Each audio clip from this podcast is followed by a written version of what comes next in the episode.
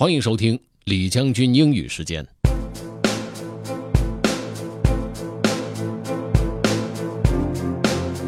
今天跟大家分享的内容来自于 BuzzFeed，这是一篇去年的文章。当时呢，iPhone 正准备推出无线耳机，在业界是掀起了轩然大波。但是在时隔一年之后的今天，我们再来看这个无线耳机在人们生活中的影响，似乎来自于 Apple 的 AirPods 已经能够被越来越多的人接受了。我们来听听看当时这篇文章是怎么说的吧。Let's get started.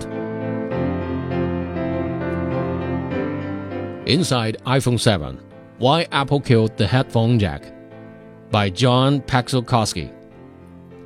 Apple VP Greg Joswiak is grinning as he holds up what is easily the smallest iPhone adapter I have ever seen iPod White and about the length of a matchstick is designed to connect audio headphones with an industry standard 3.5mm analog plugged to the Lightning port on Apple's newest iPhone, which no longer bears the industry standard jack they require to work.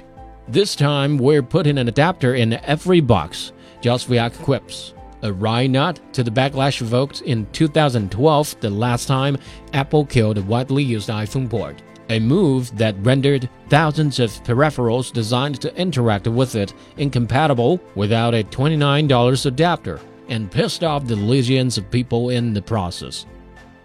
Apple is no stranger to killing things people use all the time and even love, but the headphone jack is on a whole other level than disk drivers or ports named after their number of pins. The headphone jack predates not only Apple, but computers themselves. And it is ubiquitous. So when you're killing a century old standard around which the entire audio industry developed, it's wise to take precautions. Invented for use with telephone switchboards in the late 1800s, the audio jack is among the oldest existing electrical standards.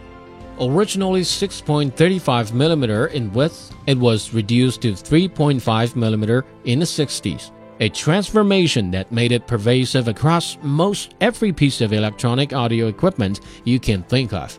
Home stereos, car stereos, camcorders, guitar amps, laptops, airplane entertainment systems, cochlear implants, smartphones, and until today, the iPhone. Apple is arguing that the future of audio is wireless, that the world's current assumptions about mobile audio are not only antiquated but worthy of immediate abandonment. In the world of Spotify and Sonos, it's tough to disagree. But right now, that future comes with the price. You've got to leave behind the perfectly good headphones you own, and you've got to purchase the new wireless ones as an iPhone accessory. It's up to Apple to make that case that this is a worthwhile exchange. 其实，不管推出怎样的设备，对于消费者来说，只要喜欢用，可能两三个月的时间就会习惯它的方便了。更多内容，亲们可以关注重庆之声的微信公众号，进入品牌就可以找到李将军英语时间的以往的精彩内容了。同时呢，也可以在喜马拉雅 FM 上搜索李将军，就可以找到我了。OK，that's all for today. Thanks for listening. This is General Lee 李将军，下期节目见。